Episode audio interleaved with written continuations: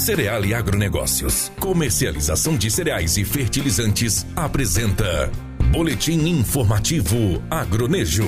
A safra de algodão em 2019 será 13% maior do que em 2018. Estima-se que a produção brasileira chegue a 5,6 milhões de toneladas. Os dados são do Instituto Brasileiro de Geografia e Estatística, que divulgou o levantamento sistemático da produção agrícola de fevereiro. Essa previsão de produção é o recorde da série histórica do IBGE. Em relação à previsão de janeiro, a produção de algodão avançou 3,7%. Na passagem de janeiro para fevereiro, em vários estados, assim como em Mato Grosso, as lavouras chegaram a ser prejudicadas pela falta de chuva. Contudo, o retorno delas proporcionou uma recuperação de produtividade em fevereiro. O maior produtor nacional é o Mato Grosso. A estimativa é que em todo o estado sejam colhidos 3,7 milhões de toneladas de algodão este ano, representando 67,2% de toda a produção nacional.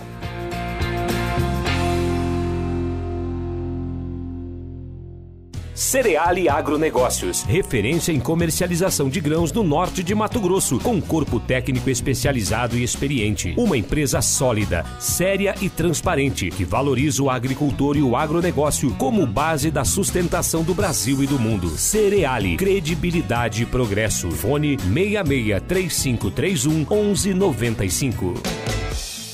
Você ouviu na 93 FM. Boletim informativo Agronejo. Apoio Cereal e Agronegócios. Comercialização de cereais e fertilizantes.